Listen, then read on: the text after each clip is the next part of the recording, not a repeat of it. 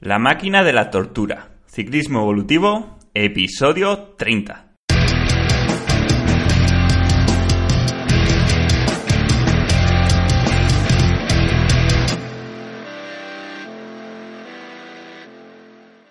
Hola, bienvenidos y bienvenida a un nuevo episodio del podcast Ciclismo Evolutivo. Ya sabéis, el podcast donde unimos la ciencia con la experiencia para ofrecerte información útil de verdad para que mejores tu rendimiento.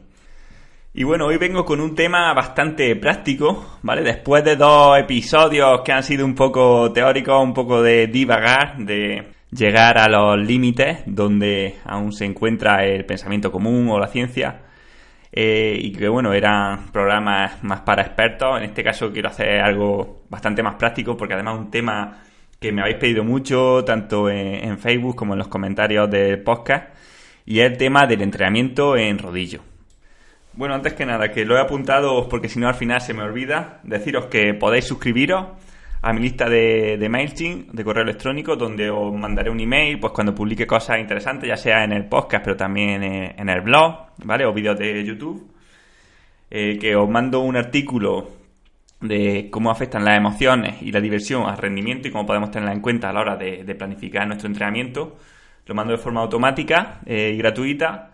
Hasta ahora ha habido unos meses donde no se ha mandado, entonces ya lo he corregido. Eh, los que estáis apuntados os lo voy a mandar directamente. Y quienes no, pues que ya sabéis que, a partir de ahora llega directamente. Y por otro lado, también deciros que, el podcast se mantiene gracias a las colaboraciones que, habéis hecho. Estoy muy agradecido a todos los que colaboráis con el programa que, en, en iVoox. Y que, como os digo, os doy la oportunidad a los que colaboráis de, plantear un tema y haré todo lo posible por llevarlo a cabo. O sea que si tenéis alguna duda, sin existencia y veis que no hay ningún programa que lo trate, pues sin problema me lo, me lo escribís por correo, ¿vale? Me mandáis un email o me lo dejáis en comentarios y, lo hacemos. Bueno, pues vamos ya sí al tema que nos interesa y es el del entrenamiento en rodillo. Y bueno, me gustaría empezar un poco cuestionando eh, un poco el sentido de este, de este episodio mismo. Y ¿de verdad necesitamos hacer rodillo? Lo digo porque muchas veces tenemos más alternativas de las que creemos a la hora de salir a la carretera. Sé que es más cómodo muchas veces hacer rodillo, ¿vale? Y que, bueno, en algunos casos es inevitable. Pero también os voy a decir que en rodillo no se pueden conseguir al fin y al cabo las mismas adaptaciones que en carretera. Entonces, si podemos salvar la salida carretera, mejor. ¿Y por qué digo que en rodillo no se pueden conseguir las mismas adaptaciones que en carretera? Bueno, una es clara, ¿no? Eh, el tiempo de, entrenamiento suele ser más bajo, así como la intensidad. Esto se debe, pues bueno, en primera instancia a una disminución de la motivación, es lógico. Una de las cosas que nos divierte del ejercicio, pues es que vamos por la carretera, va cambiando el paisaje, sentimos el viento en la cara, sentimos una sensación de, libertad, ¿no? Que es la que tenemos cuando salimos con la bici, que, que claro, en el rodillo no la tenemos. Eso sería lo más claro. Pero aparte de, esta motivación, que bueno, podríamos conseguirla con estados muy altos de, motivación, siempre tendremos dos, mm, digamos, constituyentes claves a la hora de rendir menos de forma, vamos a ponerlo entre comillas, psicológica en el rodillo. Una sería que en el rodillo vamos a focalizarnos mucho más en el dolor que cuando hacemos en carretera. ¿Por qué? Porque en carretera tenemos muchos estímulos diferentes, ¿no? Como pueden ser pues, los demás, puede ser el paisaje, puede ser la velocidad, etcétera, mientras que en el rodillo es mucho más difícil extraerse de ese sentimiento de dolor, ¿vale? O de ese sentimiento de esfuerzo. Y por otro lado, es que aparte de hacer más caso a este dolor o a este esfuerzo, digamos que somos capaces de tolerar además o de soportar menos, menos cantidad de este dolor. Todo esto pues se debe sin duda al carácter de rodillo, ¿no? Que lo solemos hacer solos, no tenemos muchas referencias. Hombre, si tenemos potenciómetro, pues podemos tener algo más de motivación. O si tenemos un rodillo interactivo, ¿no? Tipo Swift o Be Cool y competimos contra los demás, nos vamos a poder apretar un poco más. Pero aún así, es muy, muy complicado que una persona llegue al nivel de motivación o de tolerancia al dolor que va a tener en carretera. Esta parte psicológica podríamos pensar que es la más clara, pero no es la única que influye. Por otro lado, tenemos la parte fisiológica. Por ejemplo, en el rodillo, el principal limitante de rendimiento es el aumento de la temperatura corporal. Esto es inevitable, al no haber movimiento, no hay refrigeración. Como vimos en el episodio 17 del podcast, el de cómo entrenar y competir con calor, la evaporación del sudor en la piel es el principal mecanismo por el cual nuestro cuerpo disminuye su temperatura corporal. Ahora bien, cuando estamos en una situación donde apenas corre viento, como puede ser en trabajo indoor o en rodillo, la tasa de evaporación del sudor no es suficiente para disminuir la temperatura corporal y por tanto esta podría empezar a subir. Sin embargo, como también he contado en otros capítulos, esto casi nunca ocurre, o sea, el cuerpo no llega a un punto de fallo en el cual la temperatura es tan alta que tenemos que dejar de hacer ejercicio porque estamos a punto de, sufrir una hipertermia, sino que de forma anticipada y autorregulada, nuestro cerebro detecta que la tasa de producción de calor es más alta que la tasa en la que se evapora, o sea, que, está, que nuestra temperatura corporal está aumentando. Y por tanto genera mecanismos para prevenir que esto ocurra o que llegue a un punto en que ponga en peligro la integridad del organismo. Y esto se consigue mediante un aumento de la percepción de esfuerzo que sufre el deportista.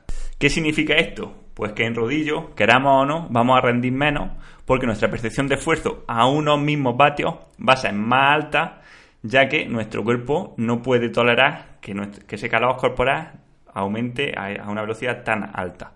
Por supuesto, pues cuanto más calor haga en la habitación, más ropa llevemos o menos ventiladores o menos estrategias usemos de enfriamiento, peor va a ser este, este mecanismo y por tanto aún más va a aumentar nuestra percepción de esfuerzo. Igual que con el paso del tiempo, este aumento de la percepción de esfuerzo va a ir a más, por un lado porque la habitación se va a ir cardeando, cada vez vamos a ser menos eficientes en autorregular nuestra temperatura corporal y por otro lado cada vez estaremos más deshidratados, por tanto el organismo va perdiendo además capacidad de autotermorregularse.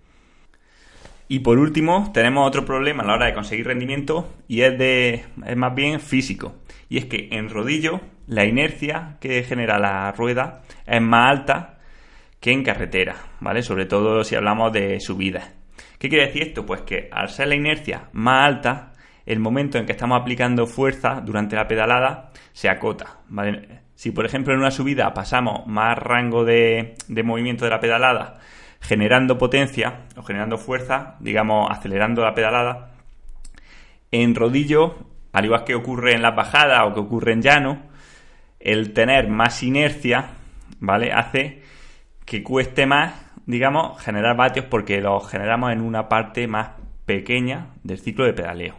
¿Qué significa esto? Bueno, significa simplemente que al igual que en las subidas damos algo más de vatios que en llano y bastante más que en bajada, en rodillo daremos algo menos de vatios que haríamos en subida. Ahora, esto también depende de, rodillo.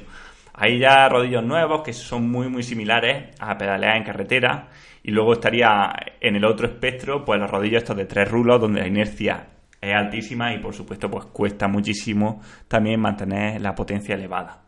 Y el hecho de que no seamos capaces de, de, generar mucha potencia es importante en algunos casos, ¿no? Por ejemplo, cuando queremos trabajar alta intensidad de verdad, ¿vale? aunque podamos generar un estrés alto al organismo por el calor o por la pérdida de, vatios que tenemos al tener una menor eficiencia, no vamos a, compensar o no vamos a conseguir realmente los objetivos que buscamos con el entrenamiento. Por ejemplo, cuando buscamos hacer trabajo de, bueno, de consumo máximo de oxígeno o trabajo de potencia neuromuscular, por mucho que estrés, digamos, ambiental que demos al organismo, si físicamente o mecánicamente, mejor dicho, no somos capaces de generar la, potencia o el trabajo necesario para conseguir esas adaptaciones, pues no lo vamos a conseguir. Conseguiremos otras, o en algunos otros casos, ¿no? Cuando la intensidad es más baja, puede que el rodillo nos sirva más para mantener, pero cuando estamos hablando de entrenamientos muy, muy importantes, tiene algunas limitaciones. Que ahora os diré cómo podemos corregirlas para intentar minimizarlas al máximo.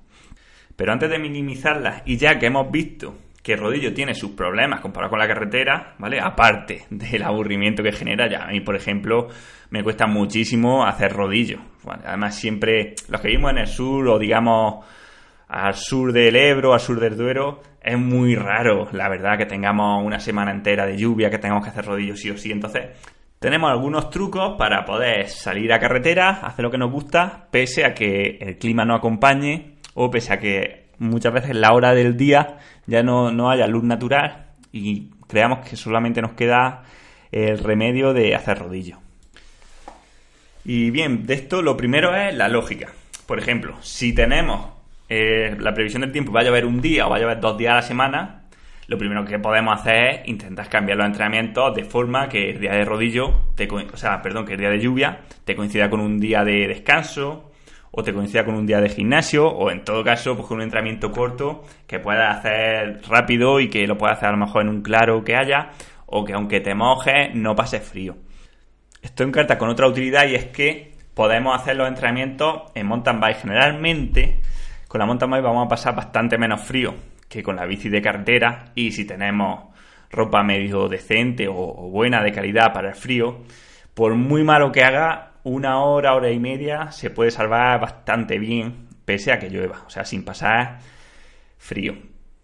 También tenemos la opción de, aunque solamente podamos salir en carretera, hacer salida express, o sea, condensar el entrenamiento, hacer un poco más corto pero más intenso, ¿vale? Que la intensidad compense la falta de volumen. Por ejemplo, si tenemos un día de fondo de cuatro horas y no nos queda más remedio que salir lloviendo, a lo mejor podemos hacer eh, una hora y media, pero hacerla mucho más fuerte. Si el fondo lo íbamos a hacer por debajo del primer umbral, vamos a hacer hora y media, dos horas, pero entre los dos umbrales, a un ritmo mucho más fuerte. Esto nos va a permitir, por un lado, pasar menos frío, porque al final la producción de calor que hay cuando estamos apretando puede inhibir la, la disminución de la temperatura corporal que podemos tener con el frío.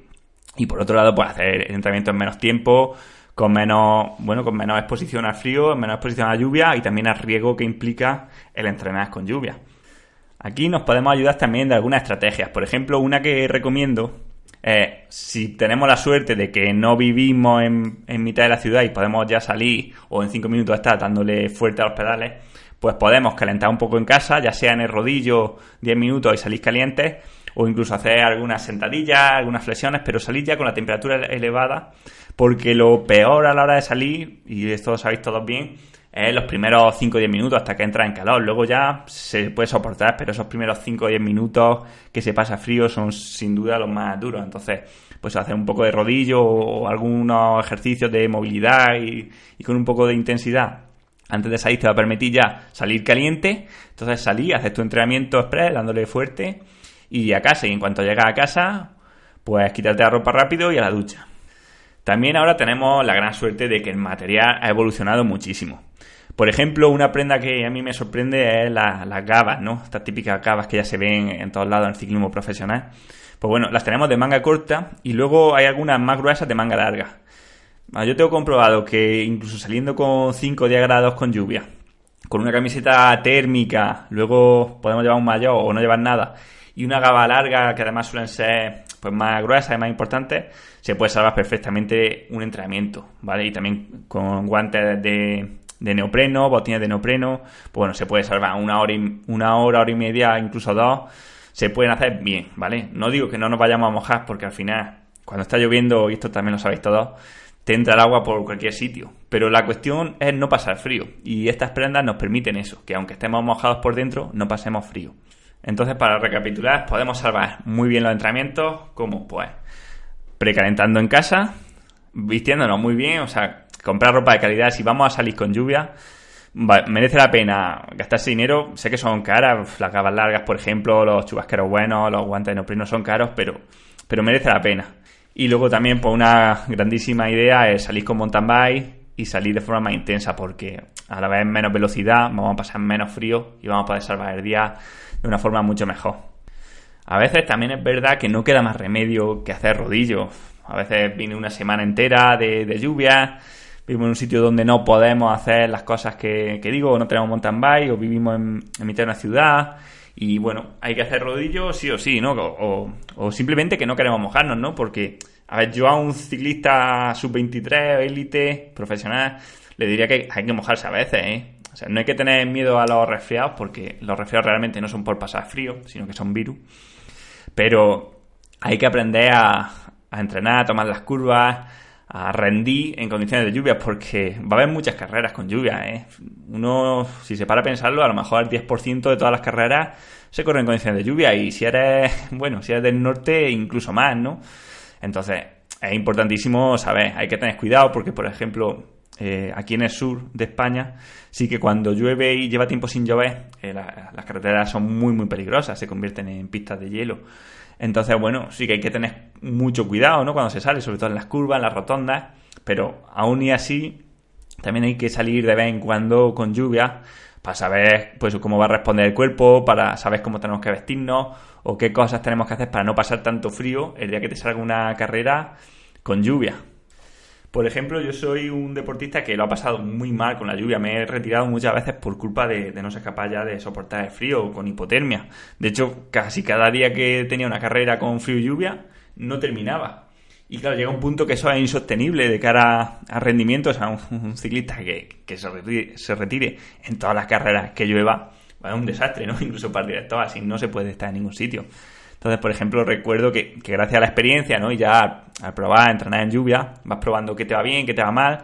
Bueno, yo estaba bastante delgado, entonces sabía que, que pasaba mucho frío. Igual que iba muy bien en calor, iba muy mal en lluvia.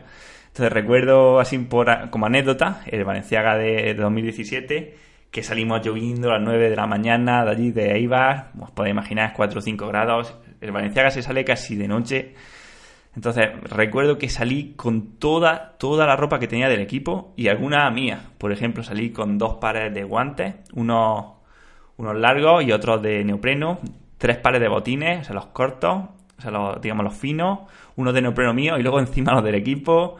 Eh, pues bueno, todo, ¿no? La camiseta térmica, la gaba, el chubasquero por encima, las perneras, bueno, y luego ya durante la carrera uno se va quitando ropa, pero esto o sea, a mí me fue bien y la carrera luego, pues eso, fui bien, no, no me tuve que retirar y, luego en la última subida fui bien. Porque ya me conocía, había aprendido de, los errores de otras muchas veces. Luego hay gente que en el mismo día te aguanta con, unos manguitos y en mayos cortos. La cuestión es conocerse y saber cómo va a responder nuestro cuerpo. Por eso, el que nunca entrene con lluvia, pues el día que llueva, vamos, me atrevería a decir que está ya eliminado antes de salir, ¿vale? Bueno, pues más allá de anécdotas, en caso de que no quede más remedio que hacer rodillo o que queramos hacerlo por nuestros motivos, o por ese día, ¿qué podemos hacer para evitar la disminución de rendimiento que he dicho antes? Pues por la culpa de la inercia, del aumento de la temperatura corporal o de la disminución de la motivación. Pues son simplemente cosas de sentido común. Por ejemplo, en una sesión de rodillo tenemos que aumentar la hidratación, ¿vale? Porque vamos a sudar muchísimo, entonces intentamos beber el máximo que, que seamos capaces de tolerar en torno a un litro por hora. Incluso podríamos tratar de meter el segundo bidón de, sales minerales en caso de que la sudoración vaya a ser demasiado elevada. Aparte, para disminuir al máximo el aumento de temperatura corporal, pues tenemos que hacer el rodillo con la mínima ropa posible, o sea, un culot simplemente, y con ventiladores que nos estén apuntando, pues como pasaría en carretera, a cara, pecho, eh, brazos, etcétera. O sea, ponerle al cuerpo todo más fácil, ¿vale? Intentar dentro de lo posible simular las condiciones que vamos a tener en competición. Luego en el tema de la motivación podemos utilizar estrategias tipo ponernos música motivante, música que nos guste, algún vídeo de ciclismo, ¿no? Que muchas veces funciona bien, plan vídeos de, yo qué sé, del Tour, de París Roubaix o ciclocross, bueno, cada uno lo que, lo que le guste, lo que estén dando en la tele. Eso suele funcionar, funcionar bien. Y luego, aparte, estos rodillos interactivos que he comentado antes, por ejemplo, Swift, que es así el más famoso, o Be que nos permiten competir con otra gente. Pues bueno, tienen la ventaja de que van a aumentar mucho tu capacidad de, hacer esfuerzo, ¿no? Tu motivación. Pero tienen la desventaja de que, claro, si te metes en una carrera, al final no vas a hacer el entrenamiento que, que te toca, sino, pues bueno, vas a salir a tope o vas a hacer lo que los rivales o lo que ese circuito te requiera, ¿vale? Ya va a ser un poco diferente. Hombre, siempre o lo ideal sería, pues bueno, tenerlo en cuenta. Por ejemplo, yo cuando tengo deportistas que, imaginaos, por una lesión de, clavícula, tienen que hacer dos o tres semanas o un mes de rodillo, o por cualquier motivo, pues metemos eh, esporádicamente durante la semana, por ejemplo, un par de días a semana, un día que es competición en Swift o, el rodillo que él tenga, y bueno, sabemos que ahí la intensidad va a ser alta, sabemos que la competición va a durar entre unos 40 minutos, 40, 50, depende, al final la podemos elegir también nosotros. Entonces eso puede venir muy bien a la hora de, de bueno, aumentar la diversión en el rodillo y a la vez exprimirnos mucho. También, por otra parte, podemos jugar con la nutrición para que ese pequeño entrenamiento en rodillo, pues bueno, tratar de maximizar las adaptaciones. ¿Cómo? Bueno, una buena forma es haciéndolo con baja disponibilidad de glucógeno, ¿vale? Por ejemplo, eh, saliendo en ayunas, si la noche de antes tampoco has comido mucho hidrato o simplemente que las 24 horas antes del entrenamiento disminuyamos mucho la ingesta de hidratos de carbono, ¿vale? Estamos hablando de pasta, pan, patata, arroz, etcétera. Otra forma quizá incluso más cómoda aparte de hacer el entrenamiento, luego dejar una hora después del entrenamiento en la que tampoco recargaríamos el glucógeno. Entonces intentamos pasar un poco más de tiempo en un estado de, de déficit energético y que por tanto la señalización molecular sea, digamos, un poco más prolongada. Y por último, el tema del material. Por ejemplo, hacer rodillo ya con un rodillo estos de tres rulos, pues generalmente no, no, nos va a servir. Por un lado, porque son, vamos a ser incapaces de generar la suficiente potencia, Ana, que estamos un poco en forma, ya que, como veis, la inercia es tan alta que, llega a un punto en el rodillo de tres rulos que te quedas sin desarrollo. O sea, ya vas con el 53-11 y aún así el pulso lo lleva a 110. Entonces, claro, hay que buscar rodillos que ya que cojan la rueda de atrás y a ser posible, pues bueno, cuanto menos hay inercia o estos rodillos que son, que son una piñonera, ¿vale? Pues van a ser, claro, siempre un poco más útiles.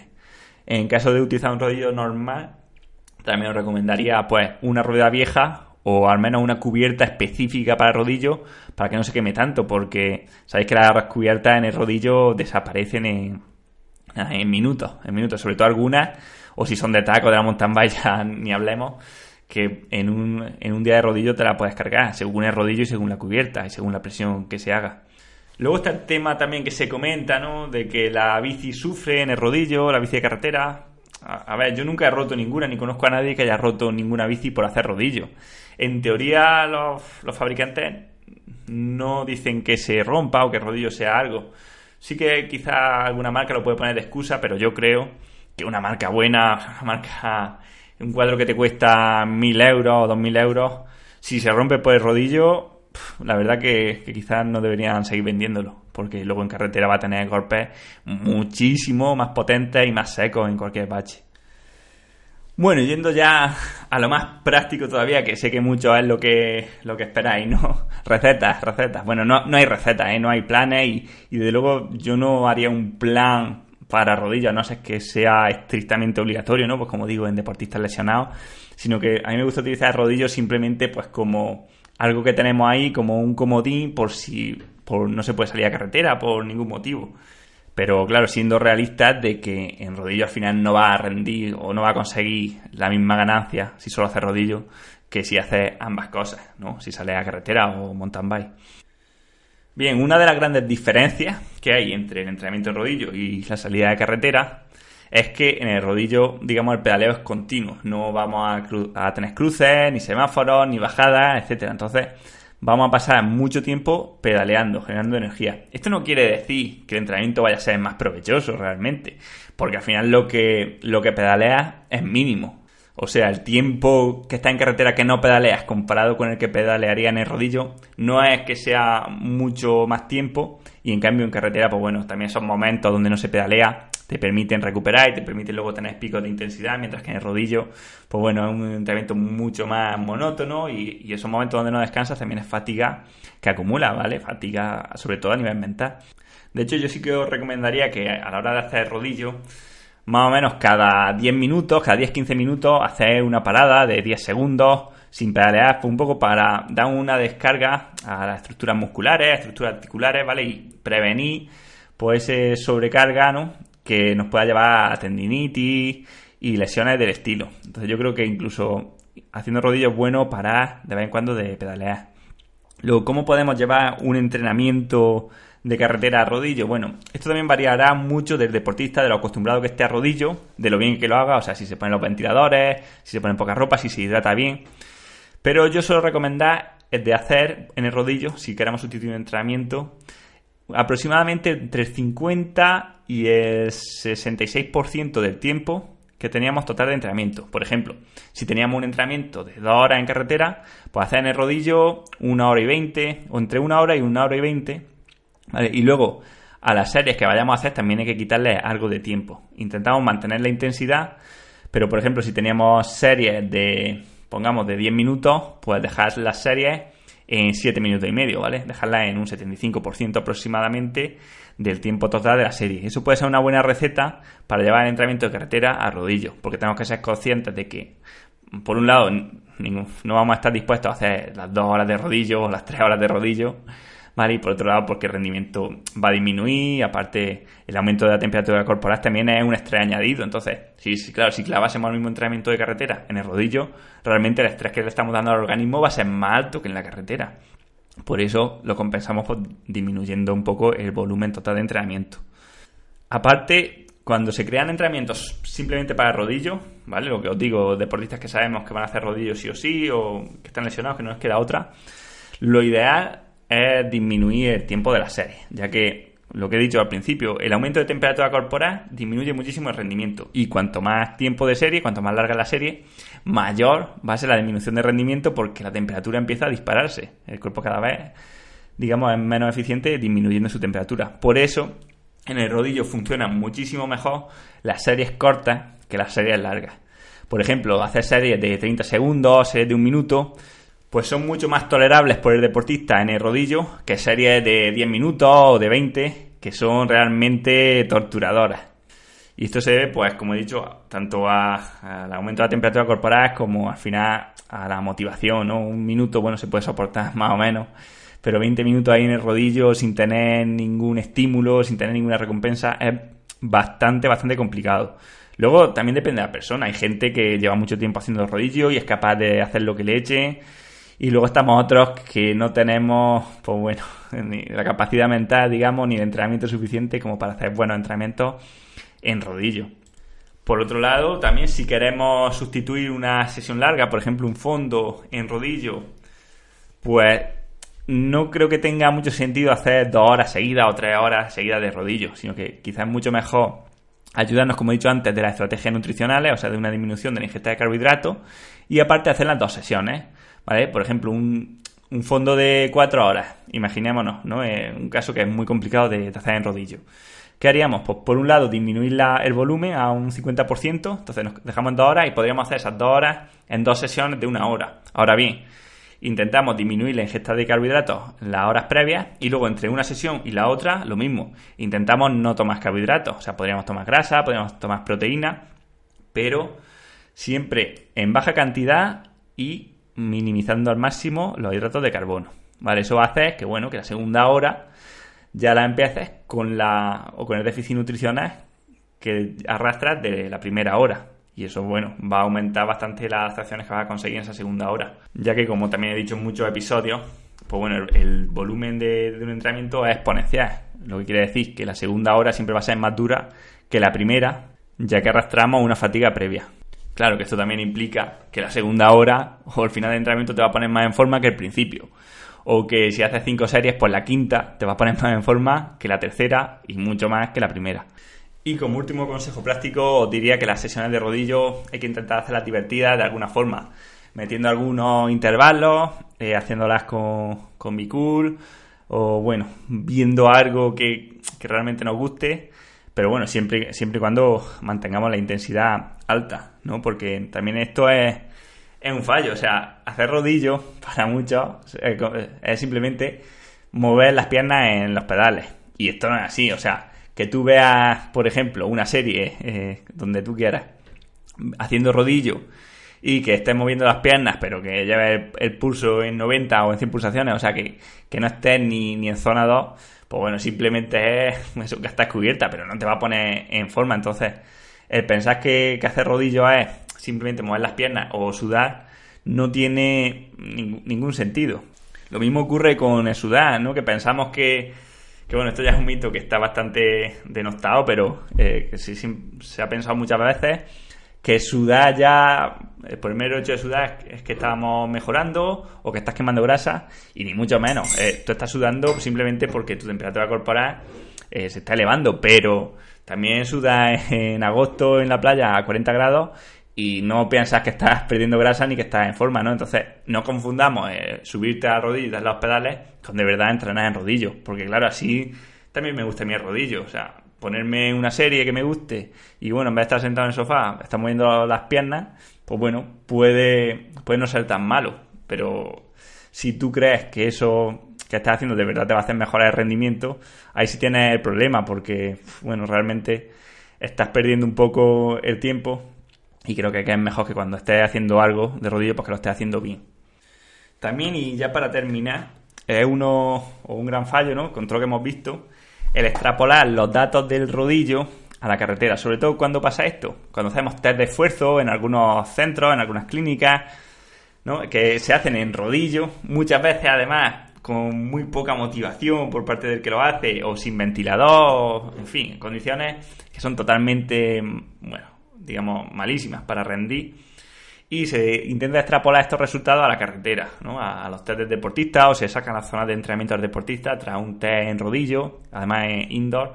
Y bueno, la verdad es que de los resultados que uno da en el laboratorio a los que uno da en carretera, pues cambia totalmente. O sea, los test de, de esfuerzo en laboratorio son ciencia ficción a la hora de llevarlo a la carretera, porque no tiene nada que ver.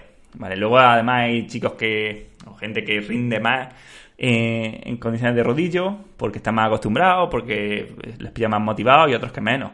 Cuando veo que un equipo hace test de esfuerzo para seleccionar a la gente y lo hacen en un rodillo, dices, joder, macho es que claro, ahí eh, el campeón del mundo de rodillo, pues tiene ventaja, pero luego el chaval que se motiva en una carrera y da su 200% o sabe competir y luego en una subida de verdad, pues supera mucho más al que ha dado más bate en el rodillo, ¿qué pasa? Que lo dejamos fuera, ¿vale? Por eso que, que sepáis, ¿no? Que, que de las pruebas de esfuerzo a luego la realidad cambia mucho la cosa, ¿vale? También hace poco se hizo muy famoso el chico ese que que daba 97 de consumo de oxígeno, que era noruego y luego había dejado el ciclismo, pues, pues por lo mismo, porque digamos ese, sin ánimo de ofender, era un campeón del mundo de pruebas de esfuerzo.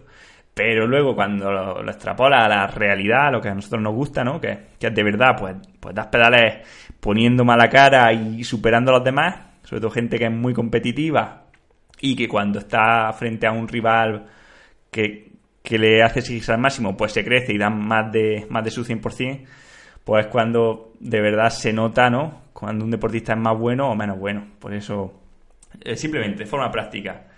Nunca hagáis test en rodillo y lo extrapoléis a la carretera porque va a ser un fallo seguro. Va a ser un fallo en vatio y ya en, frecuencia cardíaca ni os digo. En frecuencia cardíaca ya, vamos, es que puede ser una, bueno, una locura, ¿no? El cambio.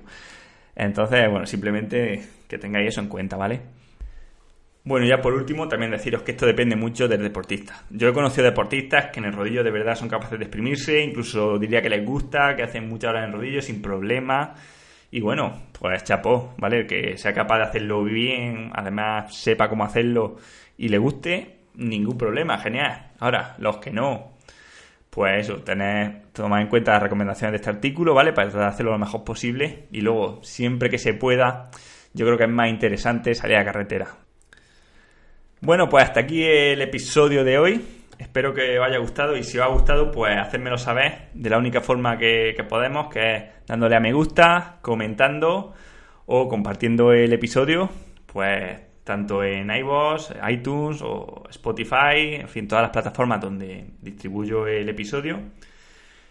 También deciros que si tenéis cualquier sugerencia, cualquier cosa, pues podéis contactar conmigo en contacto arroba también estoy en Facebook y en Instagram con MSA Training. Como he dicho al principio, voy a dejar en las notas del programa pues el enlace para suscribiros a la lista de correo, ¿vale? Para que os pueda mandar todos los episodios que vaya publicando. Y por último, recordaros que también os podéis apuntar al curso que hice para IEG, International Endurance Group, acerca de la introducción al entrenamiento por potencia. Son cuatro módulos donde hablamos todo lo, todo lo importante para empezar a entrenar por potencia el primer módulo está dedicado a, bueno, a los potenciómetros, los tipos de potenciómetros, eh, cómo configurar el potenciómetro, cómo configurar Garmin, las pantallas, etcétera. Segundo episodio, que son las métricas que podemos sacar de, entrenamiento, bueno, todas esas, eh, normalizados, TSS, W', etcétera. Eh, tercer módulo, que son las zonas de entrenamiento, cómo calcularlas, ponerlas en contexto. Y el cuarto, pues, todo el contexto que relaciona el entrenamiento por potencia. O sea, cómo tenerlo en cuenta dentro del programa de entrenamiento del deportista, ¿vale? ¿Qué, ¿Para qué sirve y para qué no sirve la potencia, ¿vale? Que quizás es más importante porque muchas veces nos flipamos demasiado con la potencia, ¿no? Dicho, dicho de alguna forma. Y aparte, pues bueno, la relación de potencia con frecuencia cardíaca, ¿vale? Que es la deriva cardíaca, y con la RP. Bueno, ahora sí, esto es todo. Yo soy Manu Solarjona y nos escuchamos en el próximo episodio.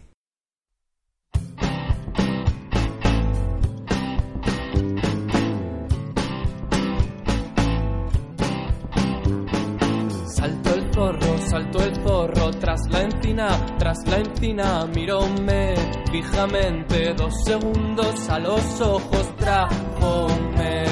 Recuerdos del abuelo, trájome. Recuerdos del abuelo.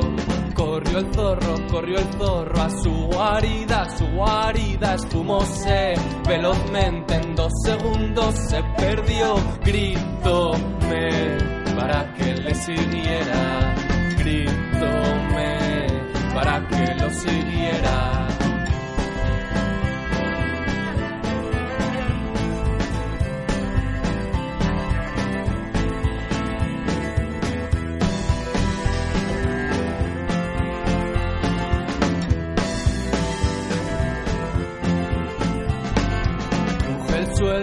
el suelo tras mis pasos, tras mis pasos. La pinocha aún le espera, puntual y puntiaguda. Díjome que le echaba de menos, díjome que le echaba de menos.